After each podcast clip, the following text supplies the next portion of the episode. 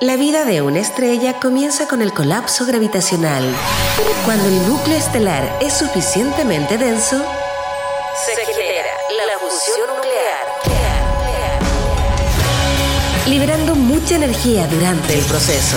En Innova Rock, esto es el Big Bang. Historias de innovación contadas en primera persona. Hoy vamos a conocer una solución tecnológica que integra información escolar de diferentes plataformas y las analiza de manera automática para facilitar la toma de decisiones escolares basada en datos. Eh, esto yo lo dije en difícil, lo vamos a conocer en fácil y vamos a conocer la historia de Radar Escolar en conversación con su cofundador Ignacio Illanes. ¿Cómo estás, Ignacio? Muy bien, buenos días. Bienvenido. Ignacio, bienvenido. Ya no, no resulta tan raro, antes yo ponía como una entonación como de sorpresa, un abogado en el mundo startup. Ah, pero ahora ya parece que hay cada vez más. Igualmente queremos conocer un poquito tu historia, ¿cómo te acercas? Bueno, yo eh, cuando estudié Derecho, la verdad que fue una carrera que no me, no me llenaba completamente el gusto y cuando terminé decidí dedicarme más bien a temas a temas de políticas públicas, que eso sí es algo muy cercano en general para los abogados dedicarse a temas de interés público. Y las políticas públicas a mí era algo que me, que me entretenía y empecé en esa línea. Y dentro de las políticas públicas, eh, que el abanico obviamente es súper amplio, un ámbito que me llamaba siempre la atención y que empezó a capturar mi atención fue la educación. Y me empecé a acercar a ese rubro y luego de, de para hacer corta la historia, algunos estudios en políticas públicas y en fin, eh, terminé trabajando en una corporación de educación que se llama Aptus, que es bastante grande, le da servicio a muchos colegios en Chile. Eh, y ese fue mi primer acercamiento profesional, real, a, a la educación. Y y, bueno, y, me encantó como sector, así que después decidí seguir estudiando, estudié educación y, he seguido en ese, en ese, en ese rubro. ¿ah? Académico, además entiendo, pero de ahí a dar un paso a, armar tu propia empresa con socios. Claro, bueno, yo había trabajado en esta corporación de educación y, ahí eh, nos hicimos muy amigos con Tito y Diego, que son los otros dos cofundadores. Eh, trabajábamos muy bien juntos, nos gustó el tema, ellos son ingenieros, así que sí estaban más cerca a lo mejor del ámbito como propiamente de la, de la gestión. Y, bueno, se nos despertó esta inquietud de poder hacer algo propio, con lo cual poder apoyar a los colegios y el 2015 entonces nos asociamos y empezamos a, trabajar en este proyecto. Vamos a conocer qué es radarescolar.cl, si no me equivoco en el sitio web. Eh, así es, radarescolar.cl. Entonces, eh, claro, Radar, eh, lo que nosotros queremos hacer es básicamente un, un, eh, una plataforma que permite a los colegios aprovechar la información que ya generan. Los colegios generan mm. mucho, mucho dato. A veces se habla, no sé, de Falabella, de la TAM, de las grandes empresas que tienen mucha información de los usuarios, ¿no es cierto? Pero la verdad que si uno lo piensa, los colegios tienen muchísima más información probablemente individual que la que pueden tener incluso empresas típicas, digamos. Eh, piensen en un colegio, no sé, un niño a lo mejor le ponemos tres notas a la semana, asiste a clase cinco días a la semana, por lo tanto ahí ya tenemos por lo menos ocho registros más. Eh, no sé, pues un par de cosas más y tenemos sumando semana a semana gran volúmenes, grandes volúmenes de datos en cada colegio. y lo que nosotros vemos que para los colegios aprovechar esa información para tomar mejores decisiones, para mejorar los aprendizajes, para reorientar el colegio, a lo mejor a veces sintonizar con las expectativas de la familia, etcétera, no es fácil porque son muchos datos y los colegios no tienen tiempo y no necesariamente tampoco van a ser expertos en planillas y en todas esas cosas para procesar la información. Entonces dijimos, hagamos una solución que permita aprovechar los datos de manera sencilla. Y ese es el origen de, Radar Escolar, básicamente. ¿Requiere mucha intervención tecnológica en los colegios para que puedan recolectar esa data? Porque finalmente ustedes trabajan con la data, cuando ya está. Sí, exactamente. No, esto al colegio le requiere nulo esfuerzo, porque eh, nosotros aprovechamos los datos que ya existen. Los colegios hoy día trabajan con muchas plataformas. Tienen información que les manda el Ministerio de Educación, eh, de los resultados del CIMSE, por ejemplo. Los colegios también, ellos ya llevan registro de la asistencia, tienen que mandársela al Ministerio todos los meses. Entonces, esa información ya existe también. Las notas están guardadas en alguna plataforma. El problema es que están en seis, siete, a veces incluso ocho plataformas distintas esa información. Entonces, cuando tú quieres aprovechar la información que está en ocho plataformas, es imposible. Y si eres de una red de colegios y tienes 15, 18 colegios, más difícil todavía. ¿ah? Entonces la, idea es, bueno, facilitemos eso. Ahora, Ignacio, ¿qué decisiones se pueden tomar con esta información? Porque es enorme. Así es. Tanto para los sostenedores como para los directores. Sí, nosotros hemos, hemos cuidado de que lo que vayamos haciendo no sea algo simplemente de la ocurrencia nuestra, sino que esté muy cercano a la manera de trabajar de los colegios y a las necesidades reales que tienen los colegios. Entonces hemos ido trabajando muy de la mano con buenos directores, con buenos sostenedores que nos han ido diciendo, mira, a mí me serviría esto o esto otro Un tema central, por ejemplo, para los colegios es la gestión de la asistencia justamente. La subvención, o sea, los ingresos de los colegios dependen de la asistencia de los niños. Eh, entonces, tenemos todo un módulo especial, eh, especial en el tema de asistencia que permite saber qué cursos están bien, qué cursos están mal, cómo está la asistencia de cada niño, qué niño está con ausentismo que puede ser eh, crónico, es decir, que va a faltar más de un mes de clase en el año, en fin. Entonces, todo eso se facilita mucho la gestión de la asistencia. Las notas también es otro un, elemento típico en todos los colegios, pero mirar todos los promedios de todos los niños, todas las notas, en todos los ramos es muy difícil. Entonces, aquí facilitamos eh, poner el ojo en los aspectos críticos de cada colegio y de cada curso. Entonces, un sostenedor con radar puede ver muy fácil cuáles son los colegios que están en una situación más crítica de asistencia o de nota o de evaluaciones estandarizadas o de SIMS, etcétera. Y lo mismo se puede hacer a nivel del colegio, ver qué curso está con problemas de asistencia o de aprendizaje o, en fin, también eh, eh, incluso de clima escolar, cosas del tipo. Oye, ¿los padres tienen algún rol aquí o es solo básicamente para el, para la, para el colegio?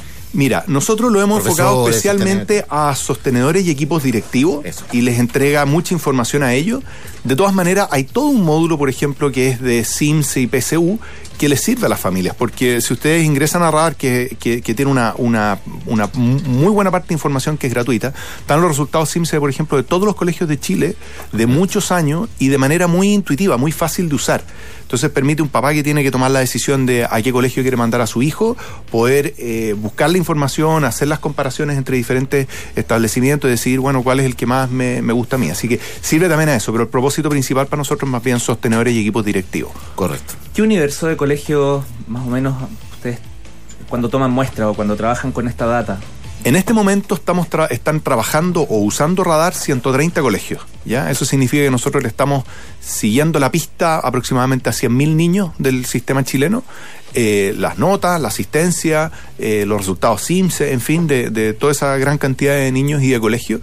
Eh, trabajan con nosotros, por ejemplo, la Sociedad de Instrucción Primaria, que es una de las redes más, las escuelas MATE, una de las redes más grandes, más prestigiadas en Chile, los, los, liceos técnicos de la SOFOFA, toda la red de colegios jesuitas, la Fundación San Vicente de Paul, en fin, los colegios del Arzobispado Santiago. Hay hartas redes bien grandes que están trabajando con nosotros, son en total en este momento 130 colegios.